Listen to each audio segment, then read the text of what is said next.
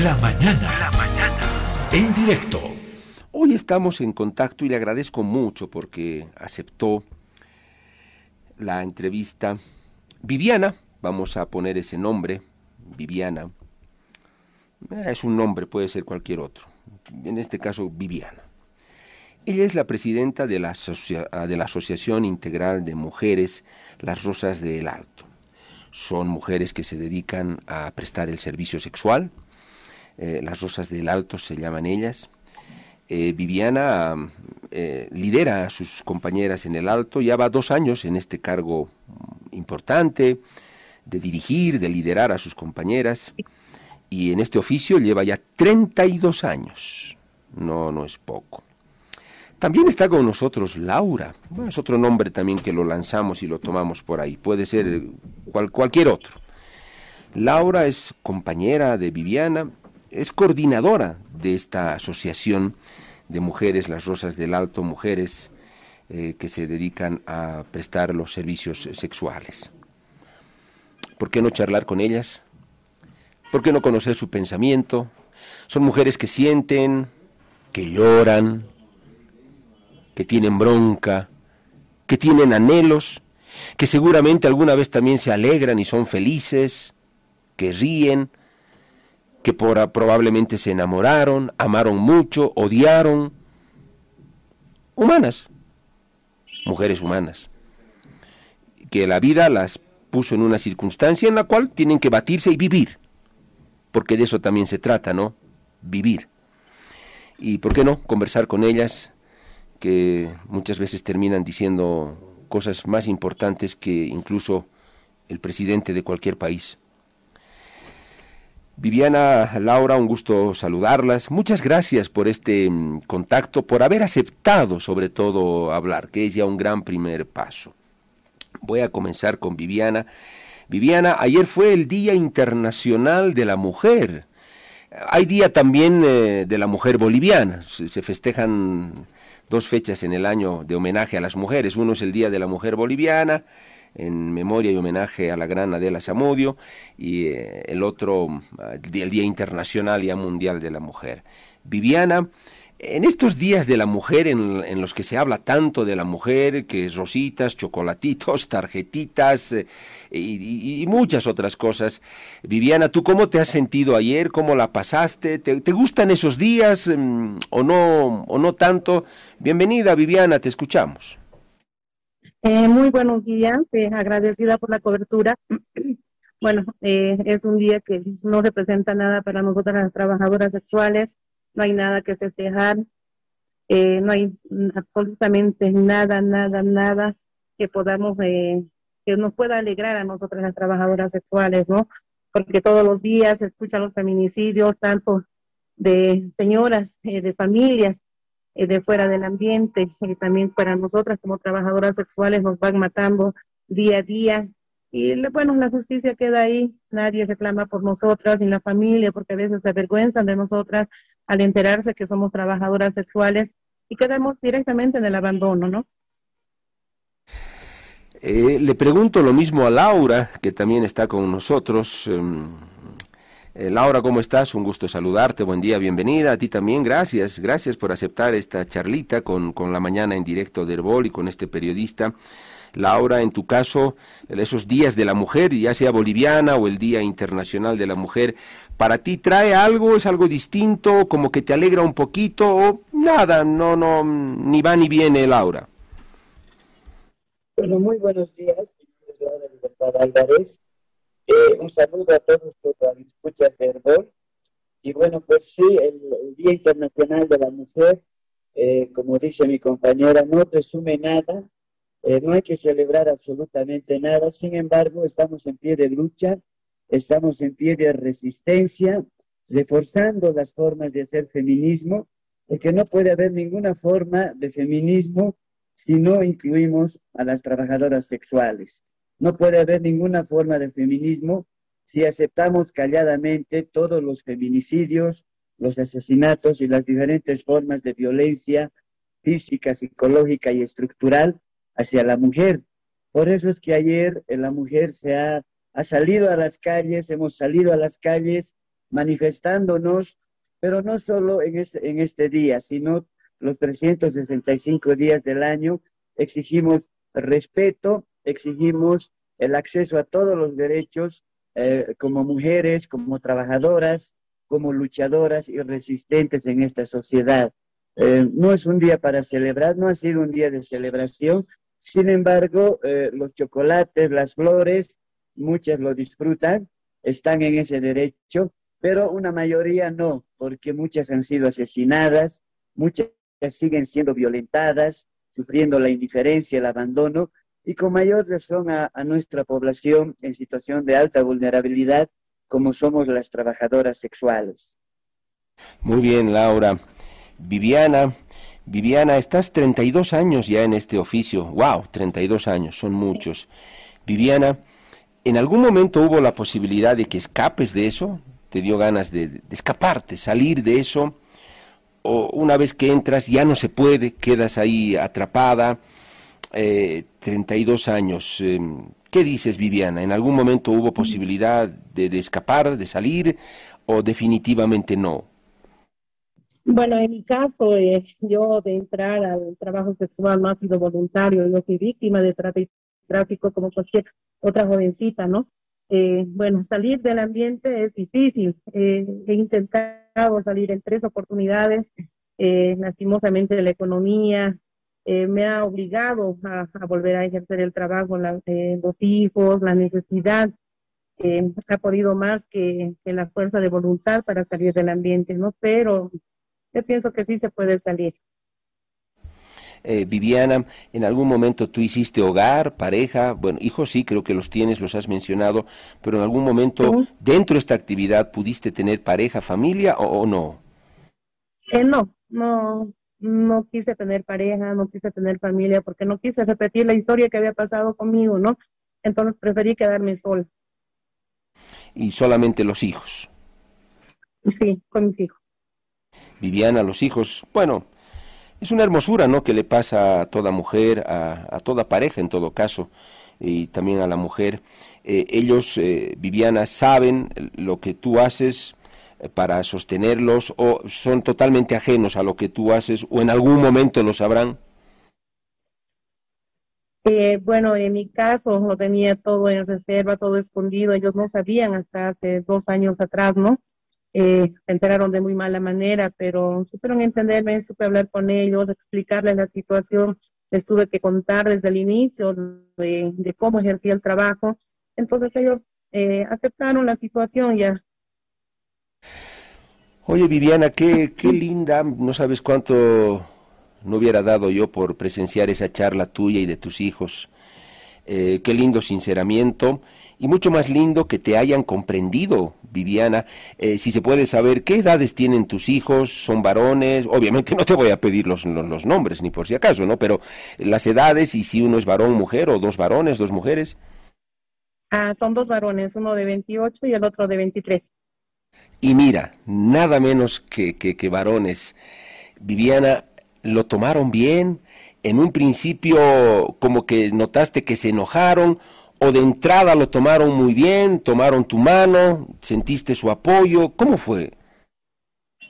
En un principio fue horrible, o sea, no me entendieron, eh, no aceptaban eh, que yo trabajaba en ese lugar, ¿no? Porque eh, y yo estaba trabajando ahí era para darle la mejor educación, eh, lo mejor a mis hijos, ¿no? Y bueno, se enteraron de muy mala manera y al principio hubo mucho rechazo, ¿no? Ya después, ya hablando de poco a poco, eh, habían cosas que yo no quería explicarle de cómo había sido, o sea, mi calvario desde mis 14 años, desde que fui víctima de trata, les tuve que explicar toda esa situación, les tuve que explicar todo el camino y sí llevó un poquito de tiempo que ellos eh, aceptaran, eh, toleraran esta situación, ¿no? Entonces ellos mismos me dijeron, mamá, ya deje de, ir a esos lugares, me dice así, pues ella tiene dos hijos, ya somos grandes y nosotros les vamos a apoyar.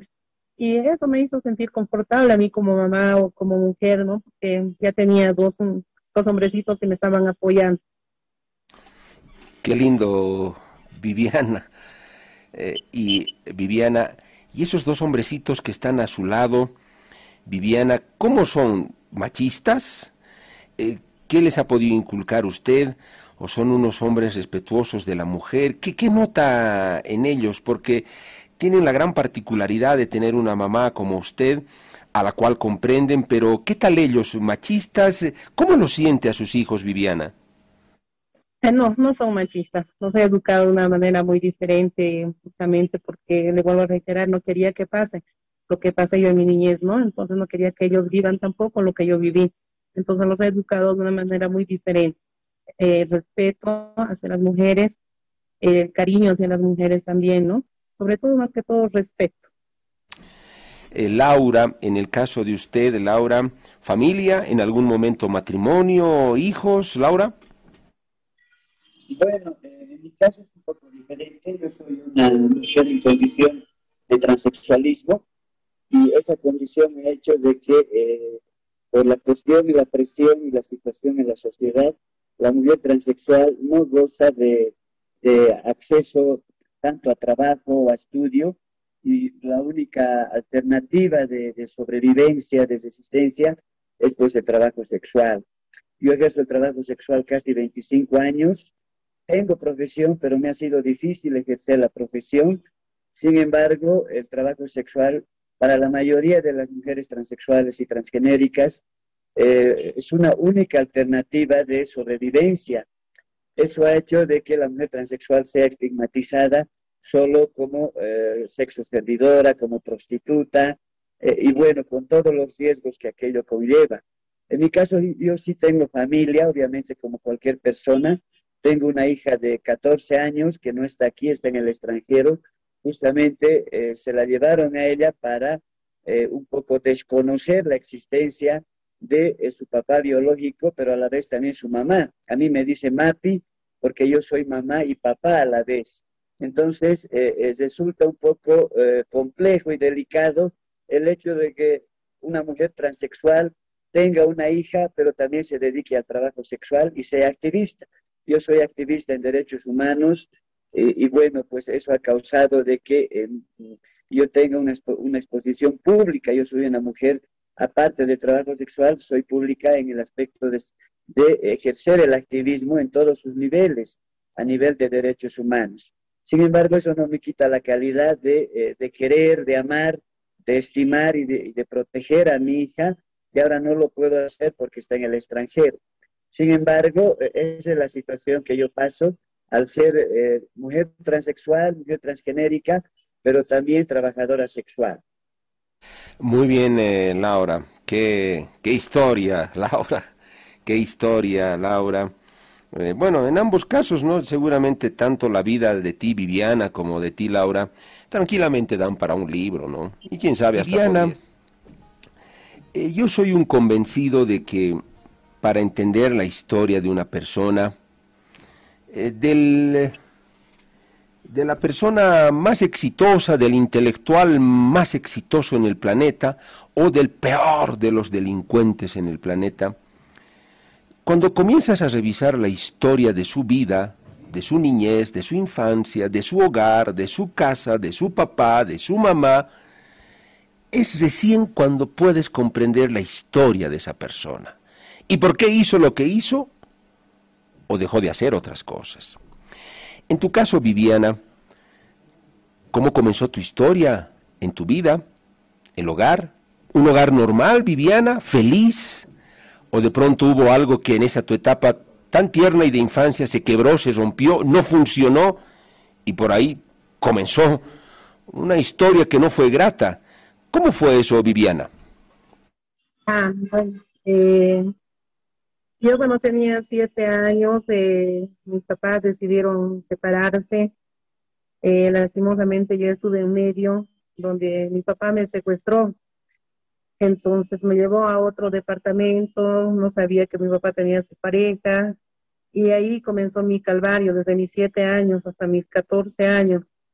Eh, golpes día tras día, y no se imagina la niñez que yo tuve hasta mis 14 años, ¿no? Y cuando, bueno, ya la señora empezó a sentirse incómoda conmigo porque ella estaba creciendo, decidió venderme a su hermano. Y bueno, me trajeron a Santa Cruz, en Santa Cruz eh, me vendió a otra persona, ahí empezó, empezó mi calvario con la, con la trata, me llevaban a trabajar eh, como servidora a diferentes lugares. El hermano de mi madrastra hizo todo eso, ¿no? Entonces ahí comenzó mi calvario hasta mis 20 años. Eran golpizas con los tratantes, era, era de terror mi niñez, o sea, mi niñez, mi adolescencia. Entonces, yo empecé así con el trabajo sexual por obligación, porque fui víctima de trata y tráfico. Es lo que nos, es lo que nosotras ahora no apoyamos eso, no estamos en contra de toda esa situación, porque es, es de terror, es vivir día a día. Eh, ahora miren la edad que yo tengo, lo sigo viviendo, lo sigo sintiendo, veo a las niñas, veo a jovencitas desaparecidas, yo me imagino que van a tener el mismo final que yo he tenido, ¿no? Eh, ha sido de terror ver morir compañeritas, jovencitas a mi lado, porque no querían aceptar, no querían disponerse a ser violadas todos los días, golpeadas todos los días, dormir en una estera todos los días. Cuando venía gente nos levantaban a baldadas, nos golpeaban, eh, compañeritas que no querían, no querían por nada, eh, ser violadas, las mataban. Yo vi dos muertes, las mataron en mi delante, en un cuarto en Santa Cruz. Estábamos entre ocho compañeritas, dos, a dos mataron. Entonces eso lo llevo día a día, es algo que nunca se me va a olvidar. Ese, a veces me siento tan triste, impotente de cuando veo así con señoritas desaparecidas, yo digo, ¿dónde estarán? ¿Qué estarán haciendo? ¿Estarán pasando lo mismo que yo he pasado? estarán viviendo lo mismo que yo he vivido.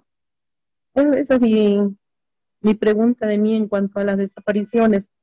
Mi vida ya quedó marcada, empecé pues, desde muy niña, pero bueno, sigo con vida y eso fue bueno. Em, Viviana, ¿qué te puedo decir, Viviana? Eh, qué fácil es muchas veces para nosotros del mundo normal, en lo pongo entre comillas, decir, ah, esta es una puta, es una puta, ¿qué, qué, vale? ¿Qué saben lo que hay detrás de esa puta?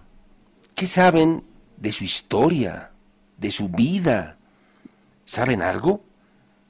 Levantar el dedo y soltar la lengua para juzgar es tan fácil, Viviana, es tan fácil sin conocer, sin tener la más peregrina idea de lo que esa mujer vivió en su historia, como tú lo has hecho. Viviana, después de lo que narras, yo te pregunto, ¿hay algo feliz en tu vida, Viviana? ¿Hay algo feliz, algún periodo, una etapa de dicha, de felicidad que por lo menos tengas para recordarlo? ¿O continúas recorriendo el túnel que es muy oscuro, Viviana? Eh, lo único que me hace feliz son mis hijos. Eh, lo tuve, a uno lo tuve en medio de, eso, de, esa tragedia, ¿no? Quedé embarazada. Y mi segundo hijo sí ha sido una persona que, que me enamoré, pero preferí dejar la situación así porque no quería repetir justamente esa historia, ¿no? Ya, me, ya quedó en mí ese miedo de, de, que se vuelva a repetir o de que pase lo mismo. Eh, quedé muy traumada. Y feliz no, no, no tengo mucha, no encuentro felicidad, ya quedé marcada en ese túnel como usted lo dice. Bueno, Viviana, no sé si en algún momento te daba miedo en tus embarazos de que uno de ellos sea mujer. Eh, ¿Deseabas una mujercita o en el fondo del corazón tú decías, no, yo preferiría que, sean varones? ¿Qué, ¿Qué pensabas? ¿Qué sentimientos tenías, Viviana? yo quería que sean varones. En ningún momento quería que sean mujercitas. O sea, mi anhelo más grande desde que sabía que estaba embarazada, deseaba que sean varoncitos. Bueno, Viviana, qué historia la tuya, entre dolor y cosas, pero al final una historia impactante. No sé si llamarla una historia linda, probablemente para un gran escritor, un novelista, eh, podría decir hermosa historia. Yo de esto hago una novela fantástica. Laura, que es la coordinadora de esta asociación de mujeres eh, que prestan servicios sexuales, las Rosas del Alto. Laura, en tu caso no puedo dejar de preguntarte lo mismo. La niñez, la infancia es un termómetro para saber el tamaño, la calidad de vida ya de un adulto. En tu caso, Laura, esa niñez, esos años tan tiernos de hogar, ¿fueron felices, Laura, o también tuviste que vivir cosas de terror? Bueno, eso es un poco relativo en mi caso. He tenido momentos de, estabilidad emocional, vamos a decir, de felicidad, entre comillas. Sin embargo, eh, cuando uno es eh, en género diferente, en mi caso transgenérica, eh, siempre hay, digamos, diferentes estadios de, de, emoción y de felicidad diferente al de la normalidad. Eso es lo que ah, determina el futuro, ¿no?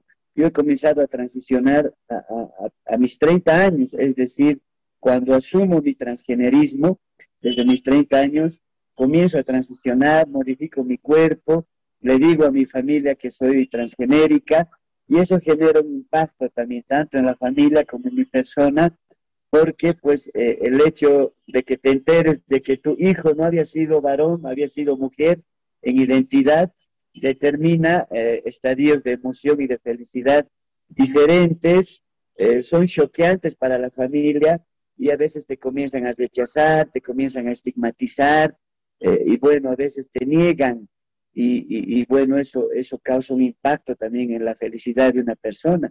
En mi caso sucedió así cuando la familia, si bien te dicen, bueno, vestite de mujer, sé mujer, no hay problema, pero pues alejadito es decir, tuve que emigrar desde Cochabamba hasta aquí a La Paz para que nadie se entere que eh, el hijo allá había sido una hija. Y eso causa en la familia una vergüenza, causa un estigma, nadie quiere hablar sobre eso. Entonces, eh, para mí ha sido un poco choqueante también, pero hay que saber sobreponerse. Esa es parte del de, eh, recorrido en el hecho de ser transexual, sin embargo, para sobrevivir, pues eh, tuve que asumir, eh, tuve que afrontar esta cuestión de trabajo sexual porque eh, no me quedaba otra.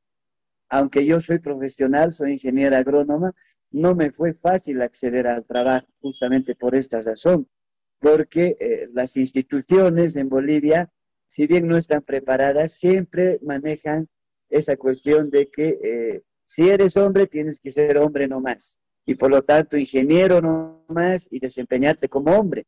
Pero cuando comienzas a vestirte de mujer, a aceptar esa identidad diferente, entonces el trato es diferente y la sociedad te trata así, te trata de forma dura, te trata de forma contundente y pues no acepta. A pesar de que tenemos una ley de identidad de género desde el año 2016, hasta ahora las personas eh, no aceptan. Ayer cuando estaba en la marcha la gente me, gritaba, ¿por qué, no, ¿por qué no te mueres? Mejor morite, porque eh, no acepta la gente esta cuestión de ser transexual y, a eso ponle una cereza que es el ser trabajadora sexual, el estigma es doble. Pero pues estamos en eso, afrontando, luchando y resistiendo. Eh, Laura, la pregunta del millón, ¿no? De, de, de siempre, ¿no? Si la cuestión de la identidad del género, la identidad sexual, es algo que una persona lo adquiere de nacimiento, es genético, o, lo adquiere en el transcurso de su, de su vida, de cómo se va relacionando, de los fenómenos que van ocurriendo en su alrededor, su hogar o círculos de amigos, qué sé yo. En tu caso, Laura, la experiencia, ¿cómo fue? ¿Tú tienes algún o algunos consejos que podrías darle a un papá o a una mamá que estoy seguro en este momento te están escuchando? o algún jovencito o alguna jovencita que está comenzando a hacerse unas preguntas medias raras, pero todo en medio de confusión, eh, papás que no saben qué hacer, qué decir, cómo responder. ¿Esto cómo hay que manejarlo en el, en el, en el hogar, eh, Laura? Bueno, mira, eh, te puedo comentar lo siguiente. Eh, como cualquier ser humano, yo he nacido. Como cualquier ser humano, somos de formación biológica. Eso es innegable, como cualquier ser humano. Eh, el hecho de ser transgenérica, transexual, eh, yo considero que es una transición, es, es, un, es una construcción social. Como decía Simone de Beauvoir, una intelectual de hace unas décadas, ella decía, la mujer no nace, sino se hace. Te imponen roles de género, te imponen formas de actuar, de hablar y hasta de sentir. La sociedad a veces es tan fuerte que eh, te impone y te obliga a hacer algo. Por eso es que yo no estoy de acuerdo cuando decimos la mujer nace, sino se hace. Es una construcción social. Y ser transexual también.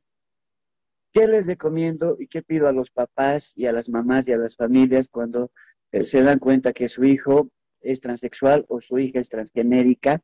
Pues que no dejen de amar. Eso eh, sabemos que del cariño nace el respeto y pues el hecho de rechazarlas, guardar transfobia, homofobia, no está bien para nadie, porque son actitudes de miedo que llevan a violencia y muchas de las familias han incurrido en estas formas de transfobia y homofobia, pues recomendarles que no dejen de amar a su hijo o su hija, así sea como sea, eh, eh, que, no le hagan faltar el cariño y desde el cariño nace el respeto, eso, eso me decía mi abuelo. Si tú das cariño, luego te toca respetar. Entonces, papás, mamás, si tienen eh, personitas, eh, niños, niñas, adolescentes que reflejan una diferente identidad de género, pues no la dejen de amar. Ahí está la clave, eh, ese amor que pueden entregar va a denotar de que la transición de su hija, de su hijo, su forma de aceptarse, va a ser pues en, esos, en esos términos también, de cariño, de amor y de respeto. Viviana, a estas alturas de tu vida, ¿hay algo a lo que todavía le tienes miedo o ya no? El sufrimiento, el dolor, de una u otra manera te han forjado y ya han reducido cualquier margen de posibilidad de miedo o de temor, o sí, o hay algo a lo que le tienes miedo, te provoca temor a estas alturas de tu vida, Viviana. Sí, sí, he quedado muy traumada, tengo miedo a muchas cosas. Eh, tengo miedo a lo que vaya a pasar con mis hijos, mira que ya son grandes, eh, tengo miedo como todo, como toda mamá, todos los días escuchamos asesinatos, tanta violencia hacia, hacia las mujeres y a los jóvenes, como los están matando. Sí tengo miedo, tengo miedo a todo eso. En mi persona, respecto a mi persona, no, no tengo miedo ya nada, ya he pasado todo lo que tenía que pasar. Ya me mataron dos veces, la última que pude escapar ha sido cuando tenía 24 años cuando yo ya no les servía a los tratantes, me dieron una golpiza de aquellas que me botaron eh, aquí por, um, por las antenas, me botaron, me hicieron caer de un, un precipicio en viva. Y sí, tengo mucho miedo. Vivo con miedo, ando con miedo. Es algo que ya te marca, te marca para toda la vida, creo. He buscado apoyo de psicólogos, apoyo de psiquiatras, eh, ha calmado un poco, pero sigo viviendo con ese trauma, sigo recordando día a día, día que pasa. Uno nunca lo deja de borrar o nunca lo olvida esa situación. Viviana, ¿y no te vas a animar en algún momento a intentar buscar un poquito de felicidad? Porque seguramente llegarás a la tercera edad, no sé si te encontrarás una pareja o, vivirás con alguien. Uno nunca sabe en la vida qué puede pasar. nadie tiene una bola de cristal para leer. Pero en algún escondrijo por ahí, en algún resquicio, en algún rincón de tu vida, ¿no te atreves a buscar felicidad? ¿No crees que la puedes encontrar? ¿Algún tipo de felicidad? ¿O ya eso ya es imposible? Eso ya es imposible, yo ya no creo en la felicidad. Imagínense, ya voy a cumplir casi 50 años.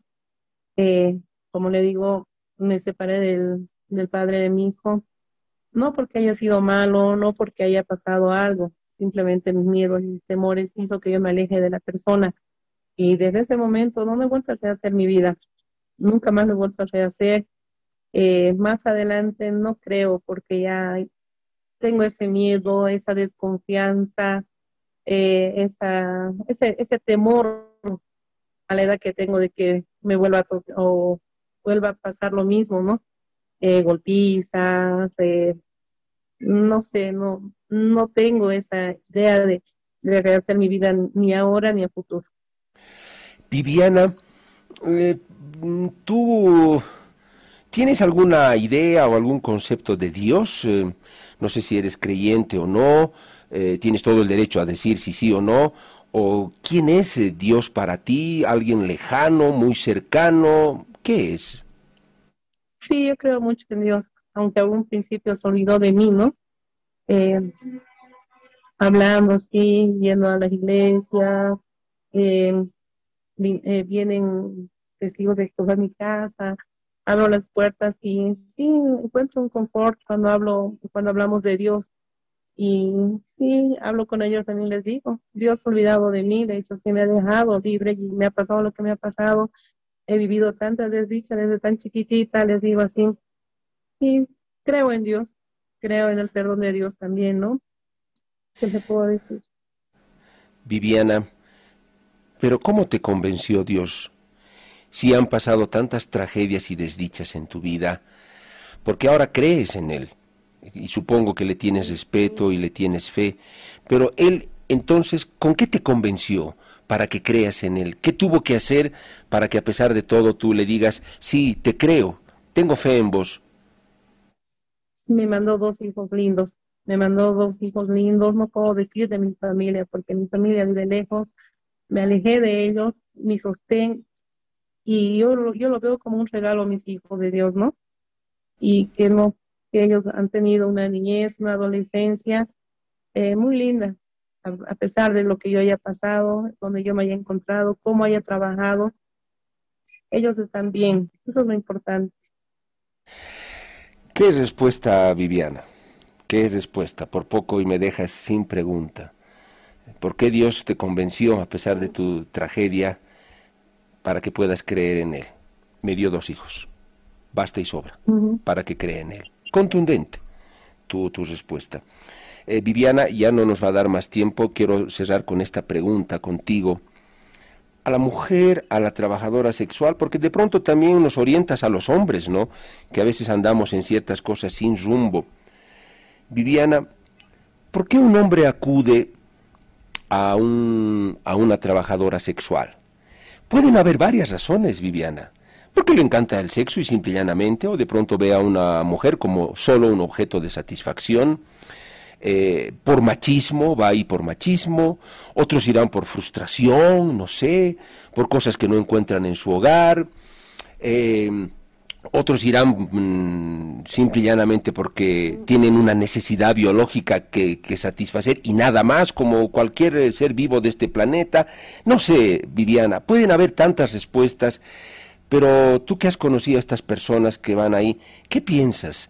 ¿Por qué los hombres tienen que ir a esos lugares? Yo no conozco, por ejemplo, eh, Viviana, y disculpa el término, un prostíbulo para mujeres donde estén los trabajadores sexuales varones ahí y ellas vayan y acudan y sea concurrido. No sé, por ahí soy un tonto que, un ignorante que no sé de eso y existe, pero así tan publicitado como en el caso de las mujeres, no.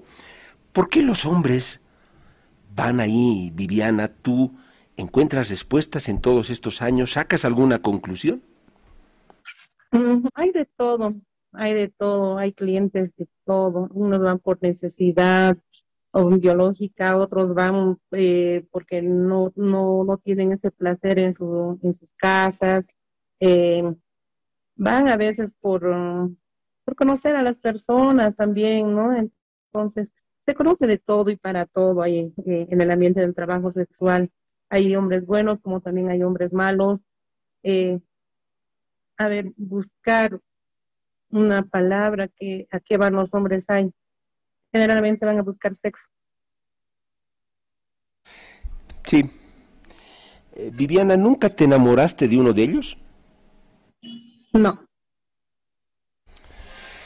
Laura, ya en la parte eh, final, em, en tu caso, Laura, ¿qué motivaciones tú tienes para seguir en esta vida?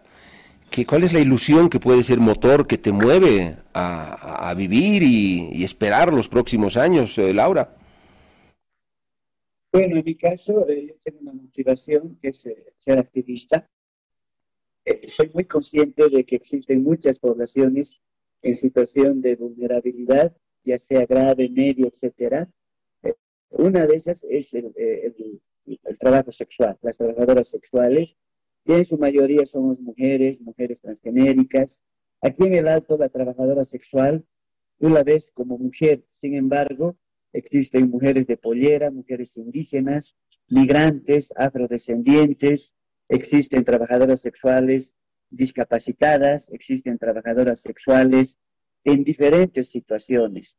No solo el hecho de ser mujeres, sino también tienen una carga social, provienen de una cultura diferente. Eh, a mí me, eh, me causa eh, tanto dolor y satisfacción a la vez el hecho de luchar por los derechos de las trabajadoras sexuales como población en situación de vulnerabilidad. Es una pena que actualmente, en esta época de modernidad, la trata y tráfico sea uno de los flagelos más grandes de la humanidad. Es una forma de esclavitud tan nueva que eh, se está volviendo normal. Vemos en los postes de nuestras, de nuestras ciudades desaparecidas, tanto mujeres, hombres, adolescentes y adultos mayores, que ya nos parece normal. Se está traficando con las personas por sus órganos para explotarlas laboralmente, para explotarlas sexualmente, y eso se está volviendo normal y eso no lo vamos a permitir nosotras desde eh, la asociación.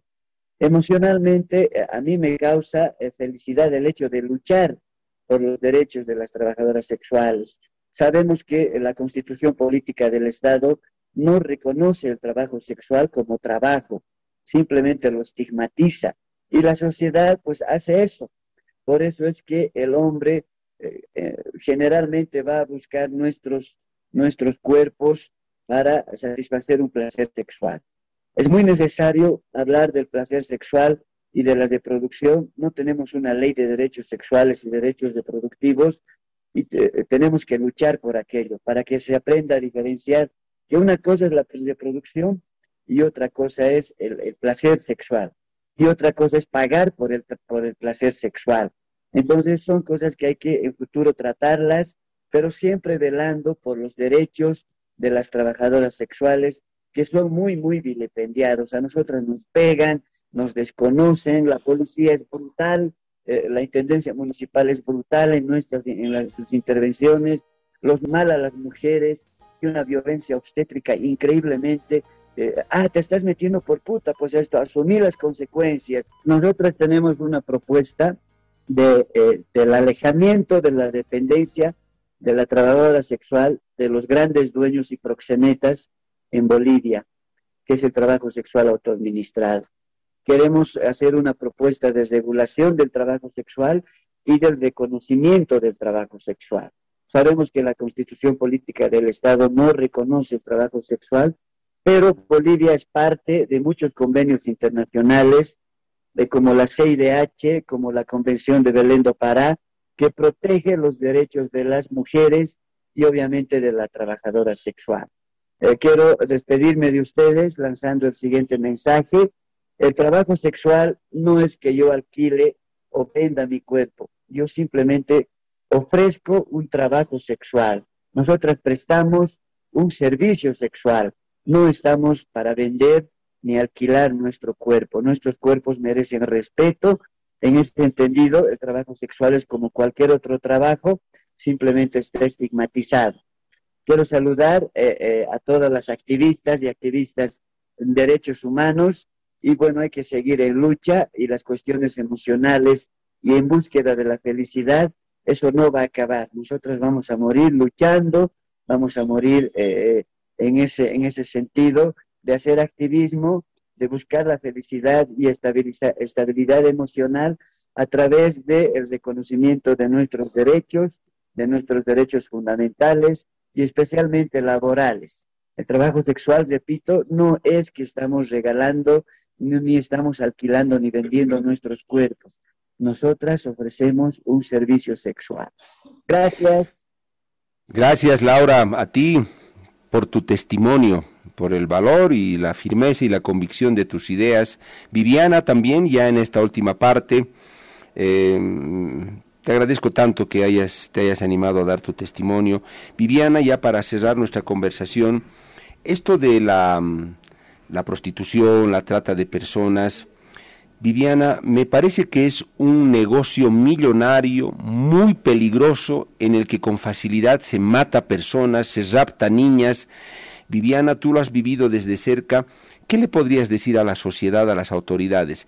Creo que nosotros no estamos viendo ni la punta siquiera de la magnitud, el tamaño y la peligrosidad que tiene este negocio para personas que me imagino están ahí arriba, los que mandan y lucran eh, con esto, Viviana. Sí, no, yo pediría a las autoridades que se pongan la mano al pecho y piensen en las mujeres, en las niñas, adolescentes, en las mamás, el sufrimiento que se debe provocar en este sentido. Es horrible, es de terror vivir estando dentro de la trata y tráfico. Es algo que en tu vida te vas a olvidar. Así pasas una semana secuestrada, así trafican contigo una semana, te vendan como carne o como mercancía. Es horrible y eso es algo que nunca se le va a quitar a la persona que esté pasando esa situación. Pedir a las autoridades de una vez que lancen leyes en protección a las a las niñas y adolescentes. También pedir a la autoridad que no, que no piense en lucrarse, porque ellos piensan en lucrar. Eh, ah, hemos, nosotros hemos denunciado el año pasado, hemos encontrado una menor de edad, le hemos llevado a la, a la CLCC. Es lamentable que, que a los minutos han salido. Nosotros estamos en contra de la trata y tráfico, del proxenetismo y la explotación sexual han habido proxinetas grandes que han caído a la CLCC y a los dos días, tres días han salido libres. Nosotras aquí, mi compañera y yo, vivimos amenazadas porque nosotras estamos sabiendo esas puertas del infierno que es vivir y ser ser eh, víctimas de la trata y tráfico. Nadie sabe, nadie conoce. La sociedad puede decir, ah, se ha escapado la niña, se ha ido la niña porque sufre malos tratos. Nadie sabe lo que pasa cuando eres víctima de trata y tráfico. Es el terror más grande, es algo indescriptible esta situación, el vivir y ser víctima de trata y tráfico. Recomendar a las mamás que primero piensen como mamás, no piensen como mujeres, porque las parejas van y vienen, pero los hijos son eternos para uno. Cuidemos la integridad de nuestros niños, niñas, adolescentes, es lo que yo les puedo decir. Viviana, solo un detalle más. Bueno, este es uno de los problemas que el país lo tiene tan profundo, tan poco controlado, y por ende la corrupción, Viviana, la corrupción de autoridades, no de todas, pero de algunas, y me atrevería a decir a veces muchas malas autoridades, policías. Encima del drama que significa para ustedes esta vida, Viviana, es cierto que a muchas autoridades, no solo policías, sino de otro tipo, hay que pagarles con, con, sexo, el favor que les hagan, el que no les molesten, las condicionan y las chantajean por ese lado. ¿Eso también es muy normal desde las autoridades o son casos contaditos, Viviana? Eso pasaba cuando estaba eh, Lili Cortés, eh, la, la presidenta de la organización de la OTNB, ella eh, traficaba con las, con las jovencitas, con las autoridades, hacían canjes a favores sexuales, canjes con bebidas, hacía canjes eh, económicos para que no molesten a su organización. Ella ha sido la gran defensora de los, eh, de los tratantes. Ella tiene su organización. Nosotros estamos luchando contra esas 10 personas eh, son solo 10 personas que son propietarios de 32 ambientes aquí en el alto. Nosotras luchamos contra ellos, ya nos mandaron a pegar, nos mandaron apuñalarnos, nos mandan, nos mandan a amedrentar. Esa es nuestra lucha. Desde que nosotros hemos empezado como ASMI, eh, no hemos tenido ese tipo de, de problemas de hacer canjes con, con, por sexo o con bebidas, no. Pero anteriormente era eso, es lo que pasaba, ¿no? Yo lo viví yo fui víctima de esta señora también. Eh, como le vuelvo a reiterar, a mis 14 años ella fue la que me, me captó, me metió al ambiente, ¿no? Cuando yo le dije, no, no quiero, no quiero trabajar en esto, agarró, me mandó a dar una tunda de aquellas. Es donde yo empecé a conocer todo lo que son los departamentos para el trabajo sexual. Viviana, te agradezco por tu testimonio, mi respeto para ti, como mujer ante todo, como mujer. Muchas gracias, Viviana. Esperemos que la vida, yo tengo fe en que te pueda deparar algún episodio de felicidad todavía, aunque tú has perdido la esperanza, pero la vida tiene malas y lindas sorpresas, Viviana. Ojalá que sea así. Te mando un abrazo, muchas gracias y ojalá que pronto podamos conversar nuevamente. Un gusto. Sí, igualmente. Muchas mías. A ver.